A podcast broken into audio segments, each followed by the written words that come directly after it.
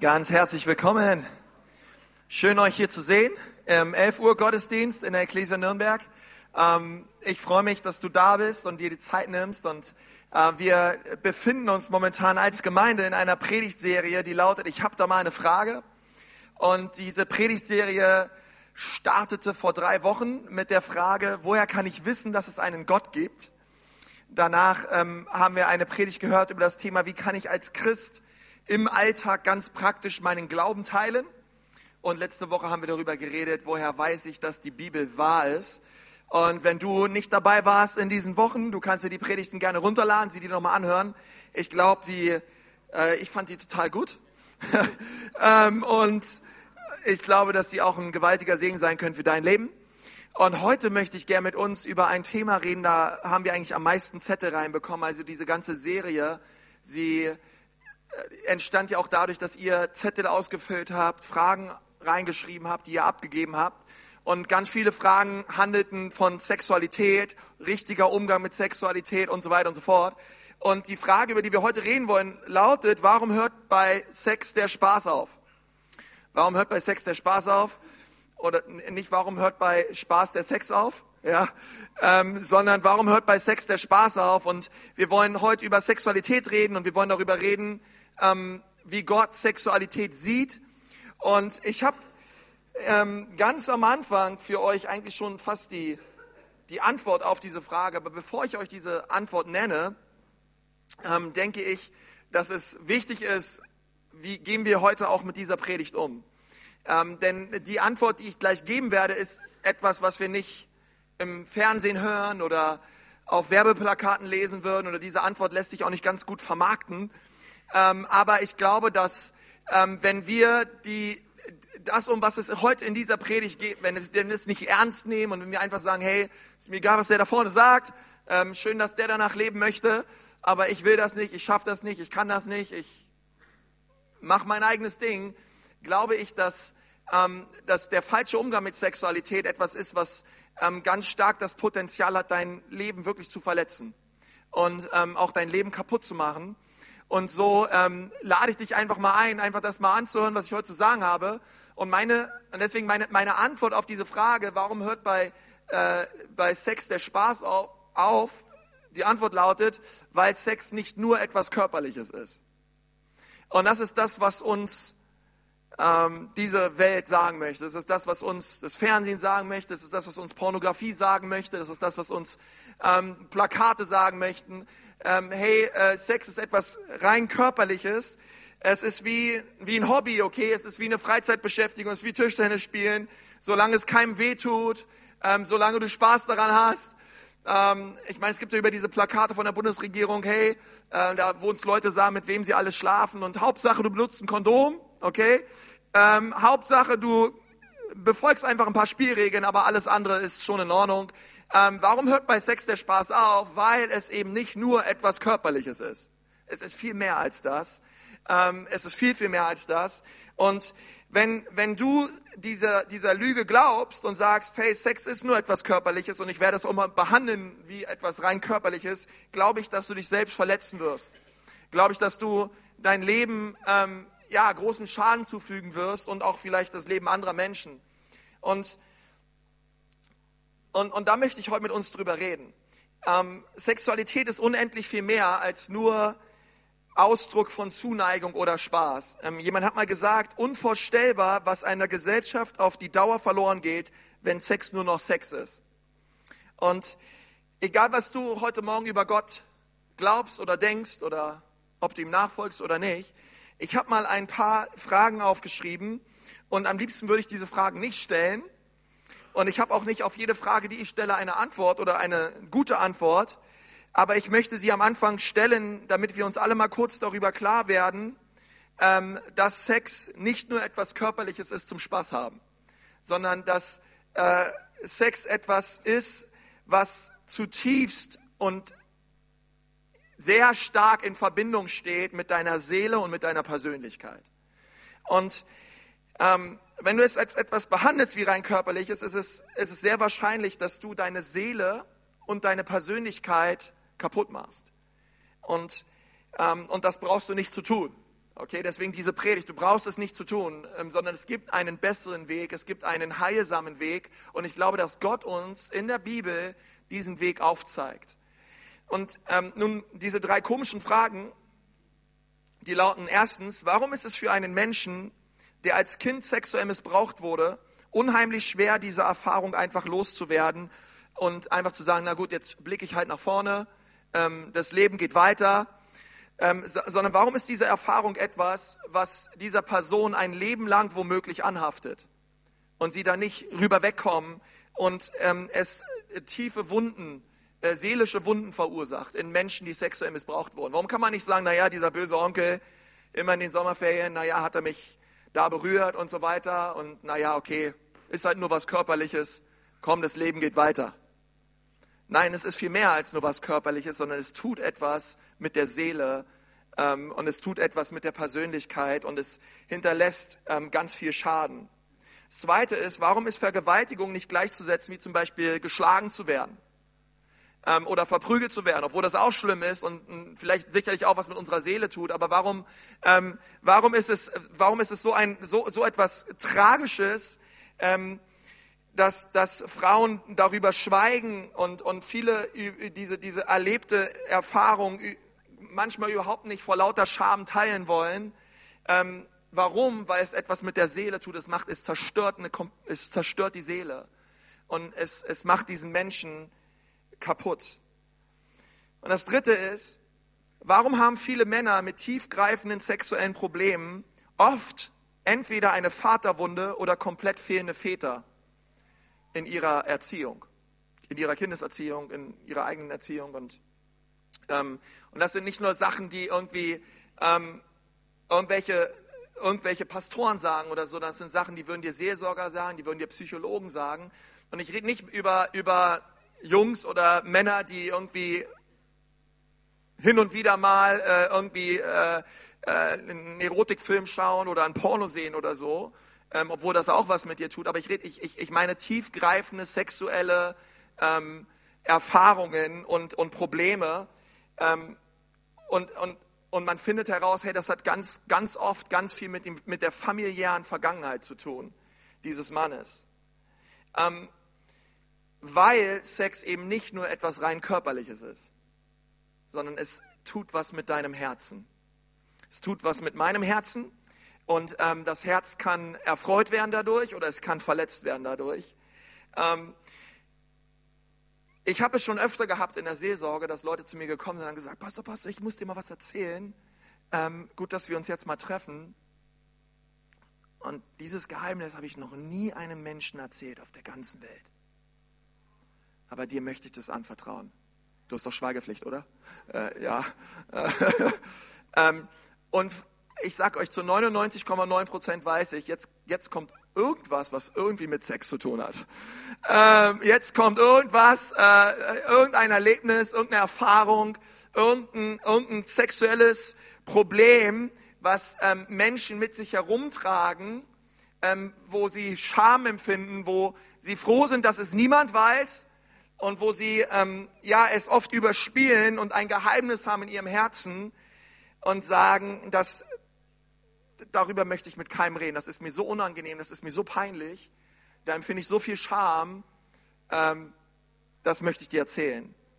Ähm, warum? Weil Sex eben nicht nur etwas Körperliches ist, was man irgendwie abhakt und dann ist fertig, sondern es haftet an der Seele des Menschen. Und wir leben in einer Gesellschaft, die uns sagen möchte und weismachen möchte, Sex ist etwas rein körperliches und es macht nichts mit dir. Ähm, Werbung will uns das weismachen. Ich habe eine Statistik gelesen, dass 96 Prozent aller Sexszenen, die wir im deutschen Fernsehen sehen, ähm, alle Sexszenen sind, die außerhalb von einer ehelichen Beziehung stattfinden. Also ich meine die Schauspieler sowieso, ich meine jetzt nur in dem Film. Ja, in dem Film, äh, aller, aller, aller seltensten Fall hat ein Ehepaar, was verheiratet ist, miteinander Sex. Okay?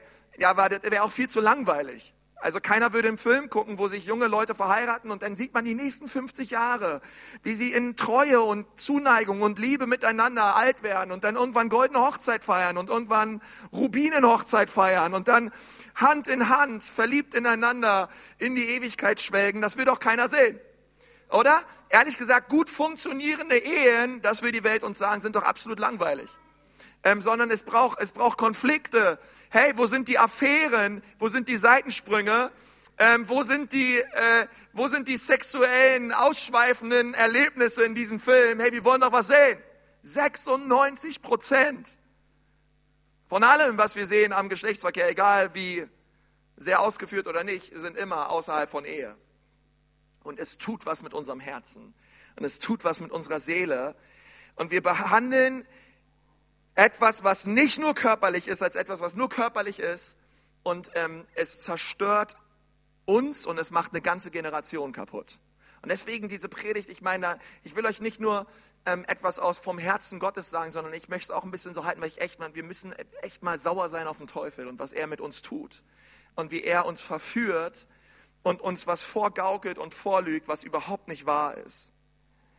Ähm, es gibt ähm, das teuerste Instrument, was jemals verkauft wurde, ähm, war eine Stradivari-Geige also eine herrliche Violine, Baujahr 19, äh, 1721. Das Ding hat uns ein russischer Milliardär gekauft. Wer, wer sonst, ja? Und, ähm, und die, dieses Ding ist so gut erhalten, ähm, dass man äh, von so Stradivari-Geigen und Violinen gibt es ja mehrere, die gebaut wurden. Und es gibt ja ganz be bekannte Geiger, äh, die in irgendwelchen Orchestern die erste Geige spielen und die leihen sich diese Dinge aus und zu ganz, ganz besonderen Anlässen darf man vielleicht mal diese Geige benutzen, die irgendwo in einem Hochsicherheitssafe aufbewahrt wird, von irgendwelchen Typen mit weißen Handschuhen geliefert werden. Ähm, oh ja, du darfst es haben, weil du kannst darauf gut spielen, du bist ganz bekannter, ähm, dir geben wir es. Aber stellt euch mal vor, ich hätte jetzt hier so eine Geige. Also ich kann, wer von euch kann Geige spielen und wer? Und wer da Geige spielen kann? Lawrence, du kannst Geige spielen. Mensch, du erstaunst mich immer wieder neu. Also, sonst noch irgendwer? Keiner? Du kannst Geige spielen? Nee, okay, das war, das war ein charismatisches Handzeichen. Ähm, und stell mal vor, ich würde irgendeinem hier so eine, so eine, so eine, so eine 11 Millionen Geige geben und sagen, hier, du kommst, spiel uns doch mal was vor, ja? Und wenn du fertig bist, ja, reich doch mal hier durch die Reihen und jeder darf mal ausprobieren und drauf rumspielen. Und ähm, wenn du irgendwann fertig bist nach der Predigt, das Ding gehört ja mir, komm, pack's hier vorne irgendwo auf die Bühne. Ähm, ich hoffe, ich vergesse es nicht, aber hinterlass das Ding mal und dann äh, nehme ich es mit nach Hause. Ähm, mit so, keiner würde so mit so einer Geige umgehen, oder? Ähm, ey, das Ding ist elf Millionen wert und ähm, sehr kostbar und von einem äh, Meister Bauer erstellt und gemacht worden, der ganz viel Herzblut und Liebe und jahrelange Arbeit in dieses Ding gesteckt hat, damit es heute 350 Jahre so klingt, wie es klingt. Und ich möchte dir sagen, deine Sexualität, deine Seele, deine Persönlichkeit ist unendlich viel mehr wert als eine 11,5 Millionen Euro teure Geige. Und du solltest es nicht rumreichen. Und du solltest es nicht anderen Leuten mal ausprobieren lassen. Oder du solltest es selber nicht ausprobieren. Oder du solltest es nicht irgendwo hinwerfen, sondern es ist ein Geschenk, was Gott dir in deine Hand gegeben hat, deine Sexualität. Es ist ein absolut kostbares Geschenk, was wie so eine Geige sehr zerbrechlich ist. Sehr zerbrechlich. Wenn so eine Geige hinfällt, hey, so ein Hals ist so schnell durchgebrochen. Und ey, so ein Ding kann man irgendwie reparieren. Ja, keine Ahnung. Äh, gibt bestimmt irgendwelche Fachmänner, die das können. Hey, aber du hast nur dieses eine Leben. Du hast nur diese eine Sexualität. Du hast nur diese eine Jungfräulichkeit.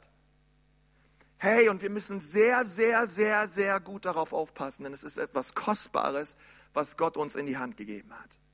Und es tut etwas mit deinem Herzen, wenn du falsch damit umgehst. Wir leben in einer Gesellschaft, die genau das mit Sex tut. Ähm, aber es ist etwas viel Tieferes ähm, als nur etwas Körperliches, denn Gott schuf es und er gab es den Menschen als einen Ausdruck tiefster Intimität. Tiefster Intimität. Und ähm, wisst ihr, es, es, gab mal eine Zeit, ähm, da hat Gott Sex erschaffen. Also unser Gott ist eh ein, ein, ein, ein, ein kreativer, liebender Gott. Und er, äh, er, er dachte sich in seiner unendlichen Größe und Weisheit Sex.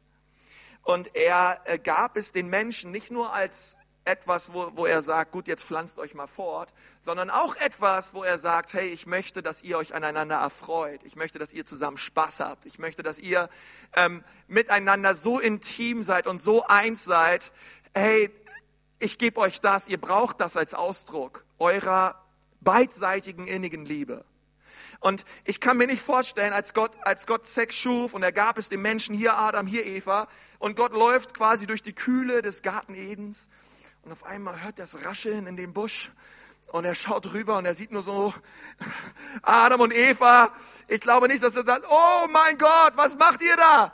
Äh, was, was, was treibt ihr da in diesem Busch? Äh, sondern Gott, ich glaube, dass Gott sich zu jeder Zeit erfreut hat dass Adam und Eva dieses Geschenk genommen haben und dass sie sich aneinander erfreut haben und dass sie sich nackt gegenüberstanden und sich nicht schämten, keine Angst voneinander hatten, sondern dass sie komplett bloß waren, komplett aufgedeckt waren und man hat den anderen so geliebt, wie er war. Und versteht ihr, und Gott schenkte das diesen Menschen und sagt, hey Mensch, ich gebe dir Sexualität, damit du verstehst, was für eine liebevolle und innige Beziehung ich mit dir haben möchte damit du es überhaupt verstehst. Gebe ich euch Sexualität, weil ich möchte auch intim mit euch sein. Ich möchte, ich möchte eu, euer Herz in der Tiefe erreichen und geliebt sein und euch lieben. Und wir wollen zusammen leben unser Leben lang. Und das ist wichtig.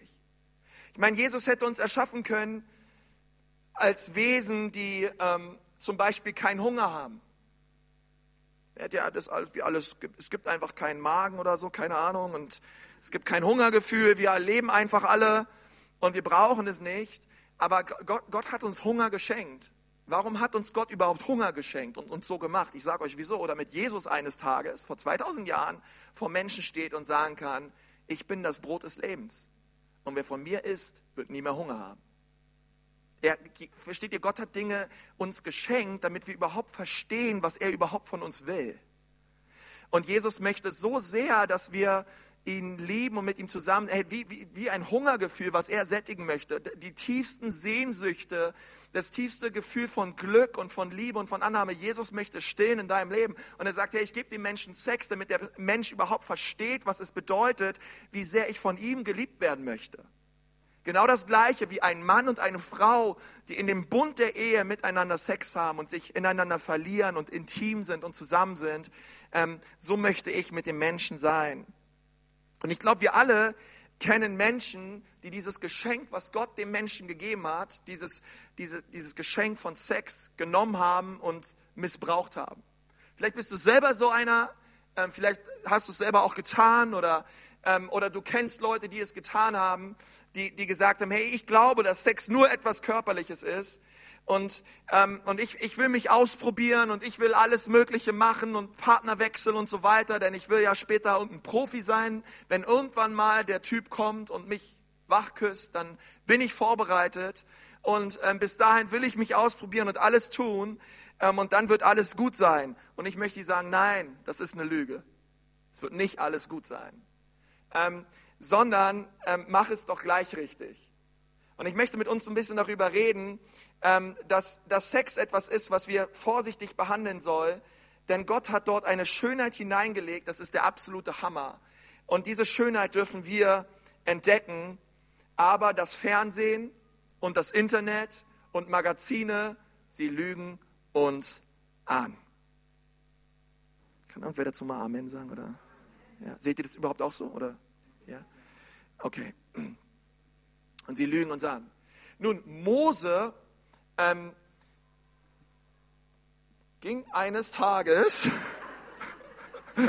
Mose ging eines Tages auf den Berg Sinai und, ähm, und weil was, was ich immer oft höre, es gibt so dieses, hey, ähm, keine Ahnung, ja Pastor, du, du siehst das vielleicht so und du lebst das vielleicht so und du hast das vielleicht so gesehen, ja, du bist ja auch religiös und du glaubst auch an Jesus und ist ja eh voll die Spaßbremse und so weiter und du kennst dich ja eh nicht aus und so ähm, und das hat ja eh was mit deiner Religion zu tun und so. Aber ich möchte dir sagen, sich für die Ehe sexuell aufzuheben, ist nichts Religiöses. Das hat überhaupt nichts mit Religion zu tun, denn es gibt ganz, ganz, ganz, ganz, ganz, ganz, ganz, ganz, ganz, ganz, ganz, ganz, ganz, ganz viele Religionen die sagen, hey, genieß die Freiheit, probier dich aus. Alle Nationen, die damals um Israel herum gewohnt haben, waren, waren alles Nationen, hey, umso mehr Frauen, umso mehr Jungfrauen du hattest, umso besser.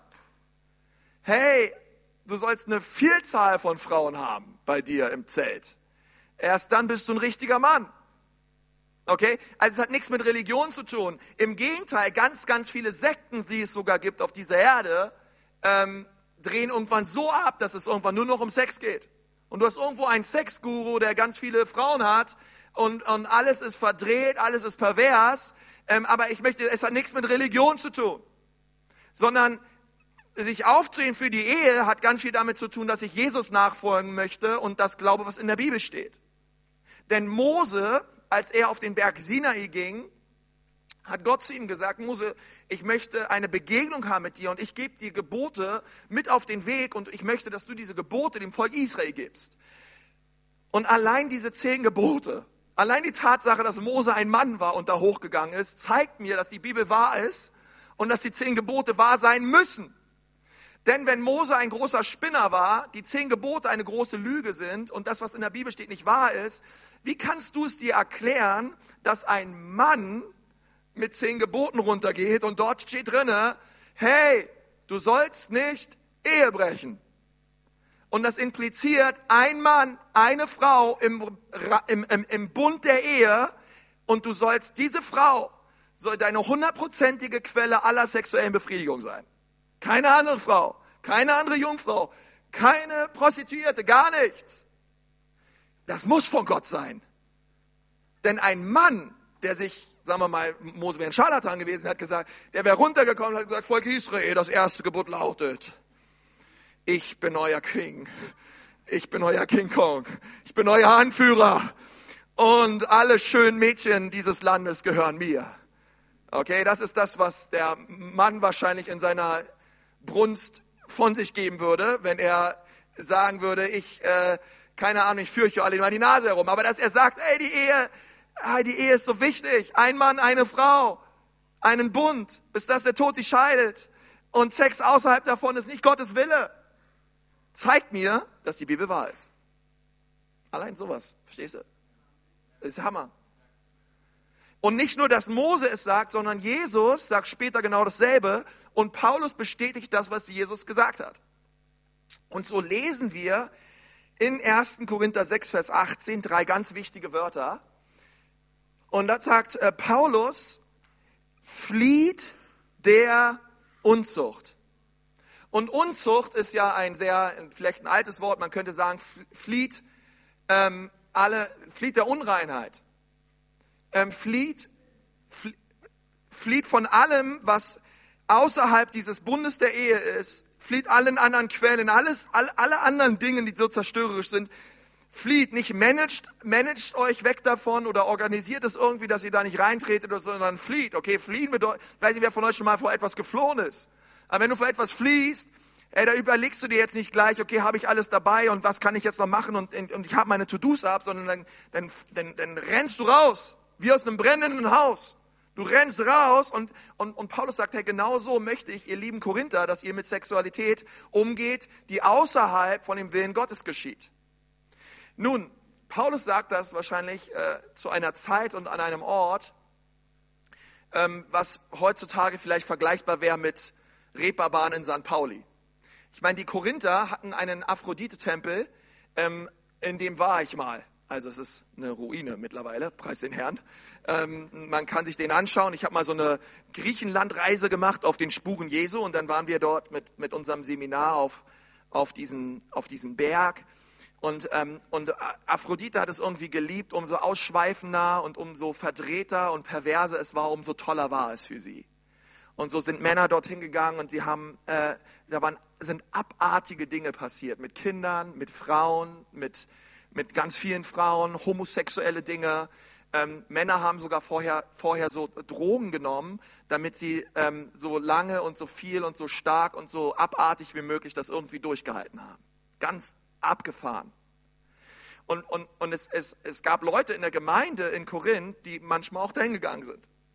Und Paulus greift das in seinem Brief auf und er sagt, hey, ich möchte, dass ihr aller Unzucht flieht. Und er sagt dann etwas sehr Erstaunliches, jede Sünde, die ein Mensch sonst begeht, ist außerhalb des Leibes. Wer aber Unzucht verübt, sündigt an seinem eigenen Leib. Und das ist interessant, wenn wir das mal gegenüberstehen. Also jede Sünde, also mit jede Sünde meint er jede Sünde, alles Lügen, alles Stehlen, alle Bitterkeit, alle Unvergebenheit, alle Aggressionen, jede Sünde, die du dir vorstellen kannst, die ein Mensch sonst begeht, ist außerhalb des Leibes. Wer aber Unzucht verübt, und das ist so, dass Paulus sagt, ich eröffne mal eine komplett neue Kategorie. Es gibt jede Sünde, aber es gibt noch mal eine komplett neue Kategorie. Es gibt Unzucht. Das ist ganz wichtig, weil er tut das mit keiner anderen Sünde auf dieser Welt. Er sagt, es gibt jede Sünde und es gibt Unreinheit, es gibt Unzucht, es gibt Porneia. Das ist das Wort, was er hier gebraucht. Und er sagt, jede Sünde, die ein Mensch begeht, ist außerhalb des Leibes. Wer aber Unzucht übt, sündigt an seinem eigenen Leib. Und das ist diese eigene Kategorie. Und was Gott hier meint ist, wenn du sexuell sündigst, verletzt du dich selbst und zwar auf eine Art und Weise, wie es tiefer nicht geht. Deswegen ist es diese neue Kategorie. Du kannst deinem, du kannst deinem Herzen und deiner Seele nichts Schlimmeres antun, als in, in sexueller Sünde zu leben und es ist eine Wunde, die dich dein Leben lang begleiten kann. Und es gibt keine andere Sünde, die so verheerende Auswirkungen auf dein Leben hat, samt ihrer Konsequenzen, wie sexuelle, sexuelle Sünden. Weil es ist nicht nur etwas Körperliches. Und dann führt er, führt er es aus, ein, ein paar Verse vorher ähm, stellt er eine interessante Frage und sagt in 1. Korinther 6, Vers 16, oder wisst ihr nicht, dass wer einer Hure anhängt, ein Leib mit ihr ist? Denn es werden, heißt es, die zwei ein Fleisch sein. Okay, und ich kann mir vorstellen, dass die Jungs, die dort sind, also Paulus, also jetzt äh, lass mal die Kirche im Dorf. Ähm, ja klar, ich war zwar bei dieser Prostituierten, aber deswegen bin ich doch lange noch nicht ein Fleisch mit ihr. Deswegen sind wir noch lange nicht vereint. Ich meine, hey, ich, ich bin da rein ins Zelt und dann bin ich wieder raus und hier stehe ich, dort ist sie, Paulus, äh, was, was willst du überhaupt von mir? Ich bin noch nicht ein Fleisch mit, mit, mit dieser Hure oder mit dieser Prostituierten. Und, ähm, und deswegen, sagt Paulus, deswegen sage ich euch das doch, was hier in 1. Korinther 6 steht. Deswegen rede ich mit euch darüber, weil ihr versteht überhaupt nicht, was Sex mit euch tut. Das ist ja eben der Grund, warum Paulus diese Verse so explizit aus, ausdrückt und schreibt, weil sie haben nicht verstanden, was Sexualität mit ihnen macht. Sie dachten, es ist nur etwas Körperliches. Hey, ich, ich werde körperlich befriedigt. Paulus sagt, nein, es ist viel mehr. Ein Teil deiner Seele geht in diese Frau und ein Teil ihrer Seele kommt in dich hinein. Okay, das sind wie zwei Blätter, die du aneinander klebst mit Sekundenkleber. Versuch die mal auseinanderzureißen oder auseinander zu, das geht überhaupt nicht mehr. Es, es, es geht immer kaputt. Es gibt immer Schaden. Und Paulus sagt zu ihnen, ihr geht da zwar rein, aber, aber im Grunde genommen, eure Seele erleidet Schaden. Immer wenn ihr es tut und ihr werdet völlig stumpf. Und ihr, werdet, und ihr versteht irgendwann überhaupt nicht mehr, was wahre Intimität überhaupt ist. Und er sagt ihm, deswegen hört auf damit. Und, und, und, und das ist einfach wichtig für uns zu wissen. Sex macht etwas mit deiner Seele und mit deiner Persönlichkeit. Die Gesellschaft würde dir das niemals sagen und die Werbung auch nicht, denn es lässt sich nicht gut verkaufen. Aber Gott sagt es. Es ist nicht nur etwas Körperliches. 1. Korinther 6, Vers 19. Und Paulus sagt weiter, oder wisst ihr nicht, dass euer Leib ein Tempel des in euch wohnenden Heiligen Geistes ist, den ihr von Gott empfangen habt und dass ihr nicht euch selbst gehört. Okay, dein, dein, dein Körper gehört dir nicht, sagt Paulus, zu all den Menschen, die Jesus nachfolgen. Er sagt, hey, ihr, ähm, nicht nur euer Körper gehört nicht mehr euch, sondern eure Seele und euer Geist auch nicht, denn ihr wurdet ganzheitlich erlöst. Okay, du kannst nicht sagen, na ja, ich glaube an Jesus, ich bin entschieden, ihm nachzufolgen, aber was ich mit meinem Körper tue, das ist mal meine Sache. Äh, da hat sich Gott nicht einzumischen. Nein, sondern er sagt nein. Und der Grund ist, was er sagt, ist, denn ihr seid teuer erkauft. Das heißt, als Jesus uns erkauft hat, hat er uns ganzheitlich erkauft. Deswegen hat er auch, deswegen ist er auch ganz, hat er auch ganzheitlich gelitten. Okay, er, er, er, er, er starb im Geist, Seele, Leib. Er starb ganzheitlich, um uns ganzheitlich zu erlösen. Und er sagt, hey, wenn du mir nachfolgst, dann kannst du nicht nur sagen, dass du mir nachfolgst, sondern hey, dann bedeutet das, dass dein Körper dir nicht länger gehört. Und wenn mein Körper mir nicht länger gehört, bestimme ich nicht darüber. bin ich nicht derjenige, der sagt, okay, das ist gut und das ist schlecht für mich oder so, sondern dann ist es Jesus, der darüber entscheidet. Und dann sagt er, darum, sagt mal darum, verherrlicht Gott in eurem Leib und in eurem Geist, die Gott gehören, die Gott gehören. Wow, das erstmal zu realisieren, mein Körper gehört Gott. Und ich soll ihm mit diesem Körper ehren. Nun, was ist Gottes Standard, was ist Gottes Maßstab für den Umgang mit meiner Sexualität? Verherrliche Gott mit deinem Körper. Das ist erstmal, was Gott sagt. Hey, ich weiß nicht, soll ich das tun, soll ich mir das anschauen, soll ich dorthin gehen, soll ich diese, diese Beziehung eingehen? Woher, woher kann ich es wissen? Eine gute Frage. Verherrlicht das, was du tust, das, was du siehst, das, was du äh, dich fragst, in welche Beziehung du irgendwie mit irgendwem eingehen solltest, verherrlicht es Gott. Verherrlichst du mit deinem Körper eine Art und Weise, wie du damit umgehst, Gott. Ähm, und, und, du sitzt hier vielleicht und denkst, ja, Konsti, hört sich alles toll an, ich schaffe das aber nicht. Ähm, und ich, ich, weiß noch nicht, ob ich das so machen werde. Ich bevorzuge es lieber, eigentlich anders zu leben. Ähm, und, und vielleicht sagst du, ja, das ist nicht, das ist eine tolle Predigt, aber ehrlich gesagt, es ist nicht so mein Ding. Also ich habe schon lange anders gelebt und ähm, ich, ich weiß noch nicht so richtig, ich, ich merke gar nicht, dass das groß was mit meiner Seele tut. Also ich, mir geht es eigentlich ganz gut, ähm, so wie ich lebe und mein Geschmack ist einfach ein anderer, meine Präferenz ist eine andere und ich äh, bevorzuge es anders zu leben. Nun, ich möchte dir sagen, wenn du das denkst, dass es bei dem Thema Sexualität und auch im Umgang mit Sex nicht, nicht, nicht so sehr um Geschmäcker geht. Also es geht jetzt nicht darum, was ist besser, rot oder orange, Tulpe oder Rose, Ikea-Küche oder Höfner-Küche, ähm, es geht, versteht ihr, es geht jetzt nicht, nicht so sehr um Geschmäcker, sondern es geht vielmehr darum, dass ich, ähm, dass ich dich warnen möchte, dass der falsche Umgang mit Sexualität außerhalb von dem Willen Gottes dich kaputt machen wird. Und deswegen, verstehst du, deswegen geht es nicht um, ähm, was ist mein Geschmack oder äh, was meinst du, was wäre für mich besser oder was meine ich, was wäre für mich besser, sondern ähm, wenn wir gegen den Willen Gottes Sexualität so ausleben, wie wir wollen, die Konsequenzen werden kommen. Es wird, es wird eine Konsequenz geben und äh, früher oder später wirst du ähm, dein Leben gegen die Wand fahren. Und, und, und, deswegen sind die Konsequenzen sind völlig andere. Es geht hier nicht um eine Präferenz, sondern es geht darum, hey, ähm, was ist das, wo Gott sagt, hey, das, diesen Lebensweg kann ich segnen und was ist das, wo Gott sagt, diesen Lebensweg kann ich nicht segnen. Und, ähm, und besonders für die unter uns, die Singles sind, ähm, ich habe am, am, jetzt zum Schluss dieser Predigt nochmal zwei Fragen für euch aufgeschrieben. Und ich möchte gerne mal, dass du so über diese zwei Fragen nachdenkst. Die erste Frage lautet, überlege dir, wie soll die Geschichte aussehen, die ich mal meinem Partner erzählen möchte?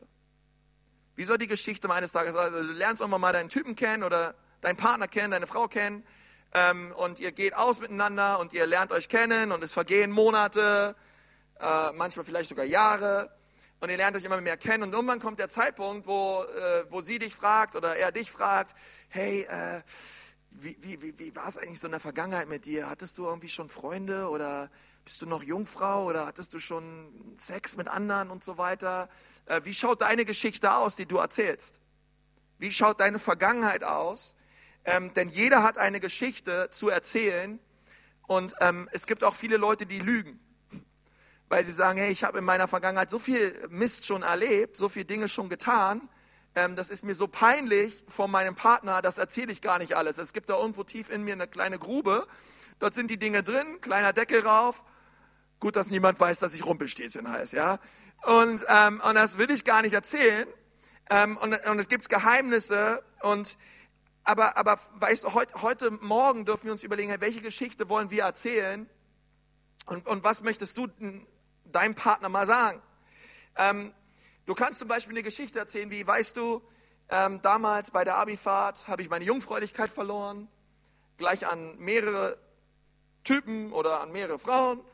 Und dann ähm, auf der Uni war es auch nicht besser, da gab es den Typen und den Typen und so weiter und so fort. Jetzt aber habe ich dich gefunden. Und ich möchte dir versprechen, ich will nur dich lieben. Für den Rest meines Lebens. Okay, das ist eine Geschichte, die kann man erzählen ähm, und sagen, hey, das ist, das, was ich erlebt habe, aber jetzt bist du da, preis den Herrn, ab jetzt wird alles gut. Und ab jetzt wird sich alles ändern. Ähm, oder du, du hast eine andere Geschichte und sagst, hey, ähm, vor einiger Zeit oder vor vielen Jahren war ich mal in einer Predigt in der Ecclesia Nürnberg, in einem 11 Uhr Gottesdienst. Da habe ich eine Predigt gehört von einem Typen, der hat darüber geredet, dass Sex nicht nur etwas Körperliches ist. Aber bis dato habe ich es immer wie etwas rein Körperliches behandelt. Und ich hatte viele verschiedene Partner und, ähm, und mit meiner Sexualität ähm, bin damit so freizügig umgegangen. Ähm, aber in dieser Predigt habe ich verstanden, dass Sex ein gewaltiges Geschenk ist, welches sehr zerbrechlich ist. Und dieses Geschenk hat Gott mir in die Hand gegeben. Und auf einmal habe ich verstanden, dass Sex viel mehr ist als nur etwas Körperliches, sondern es etwas mit meiner Seele tut, es etwas mit meiner Persönlichkeit tut. Und ich habe mich in diesem Gottesdienst entschieden, meine Geschichte soll sich ändern. Ich möchte anders leben. Ich habe mich entschieden, ähm, dass mein Leben ab heute Gott ehren soll. Nicht nur mein Herz, sondern auch mit meinem Körper, mit allem, was ich tue. Ab heute möchte ich mit Jesus leben. Und ich, ähm, und ich habe diese Entscheidung getroffen und möchte ab heute sagen, dass ich in meinem Herzen damals eine Entscheidung getroffen habe, die ich bis heute durchgezogen habe. Und ich bin aus diesem Gottesdienst rausgegangen und ich habe Buße getan über mein Leben. Und ich habe zu Jesus gesagt, ich brauche deine Hilfe. Ich weiß, es wird schwer werden. Ich weiß, es wird manchmal einsam werden. Ich weiß, es wird manchmal verrückt sein. Aber Jesus, mit deiner Kraft kann ich das durchziehen. Und ich möchte dir sagen, damals schon hatte ich dich in meinem Herzen, obwohl ich dich noch nicht kannte, obwohl ich dich noch nicht gesehen habe, obwohl ich nicht wusste, wie du heißt. Damals hatte ich dich in meinem Herzen. Und alles, was ich getan habe und nicht getan habe, habe ich getan, damit ich eines Tages dir sagen kann, meine Geschichte hat sich geändert. Und ich bin ein neuer Mensch geworden. Meine Sexualität hat sich verändert. Die Art und Weise, wie ich über Sexualität denke, hat sich geändert. Und du bist die Liebe meines Lebens. Und Jesus hat mich verändert. Und versteht ihr, ich glaube, dass jeder Partner, egal, egal wie er heißt, egal wo er herkommt, egal welches Land, jeder sehnt sich nach so einer Geschichte. Verstehst du? Ähm, ich glaube, dass Jungfräulichkeit richtig krass attraktiv ist. Ähm, ich, ich, ich, ich habe noch nie jemanden kennengelernt, der gesagt hat, oh, ich bin so, ich finde ich, ich find es so Hammer, ey, dass mein Partner schon 168 Partner vor mir hatte, mit dem er im Bett war, ey, der ist eine Granate im Bett, das ist ein richtiger Profi, ey. Der hat sich schon so viel ausprobiert, ey, das ist absolut mega, ey. Fett, Alter.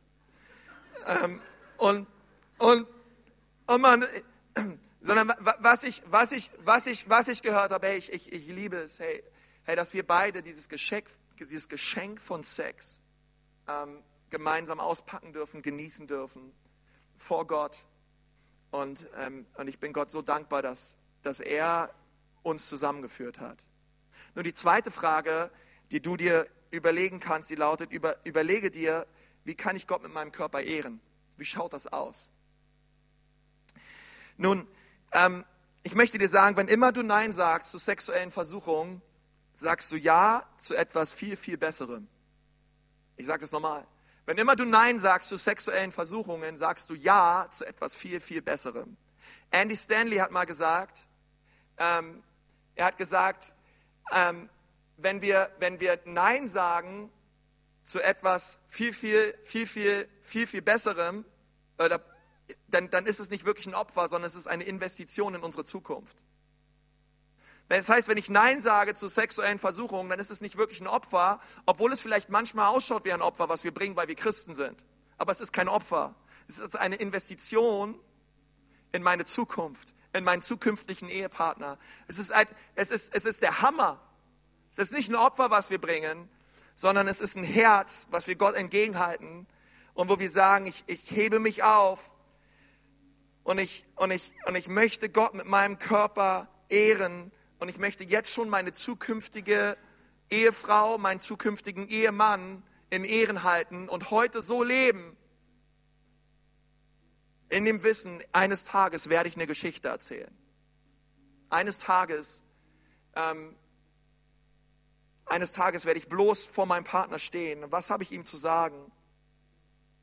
Nun, einige von euch, ihr hört das hier heute Morgen und ihr denkt euch, na, Konsti, hast ja schön gepredigt, aber Die Predigt hätte ich mal vor drei Jahren hören sollen. Ähm, seitdem ist viel passiert.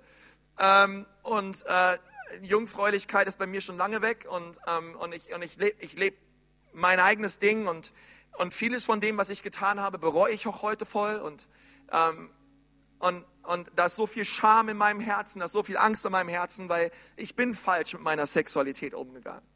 Ich habe Dinge getan, wo ich genau weiß, dass sie Gott nicht gefallen. Ich habe Dinge getan, die sein Herz ähm, verletzt haben.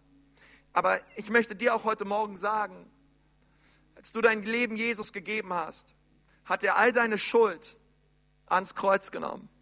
Er hat all deine, all deine Verfehlungen, all deine sexuellen Sünden, all, alle Verdrehtheit, alle Perversion, er hat sie ans Kreuz getragen und er sagt, wer immer seine Unrecht, wer immer seine Schuld vor mir bekennt, ich werde ihn reinwaschen von aller Ungerechtigkeit, ich werde ihn reinwaschen von aller Schuld, von aller Scham, von allen Ängsten, von allen Sünden. Das Blut Jesu hat die Kraft, dich zu einer Jungfrau zu machen, obwohl du sie schon lange verloren hast, deine Jungfräulichkeit. Weil sein Blut ist stark und die Bibel sagt, Jesus macht uns zu einem neuen Menschen. Das Alte ist vergangen, siehe, es ist alles neu geworden.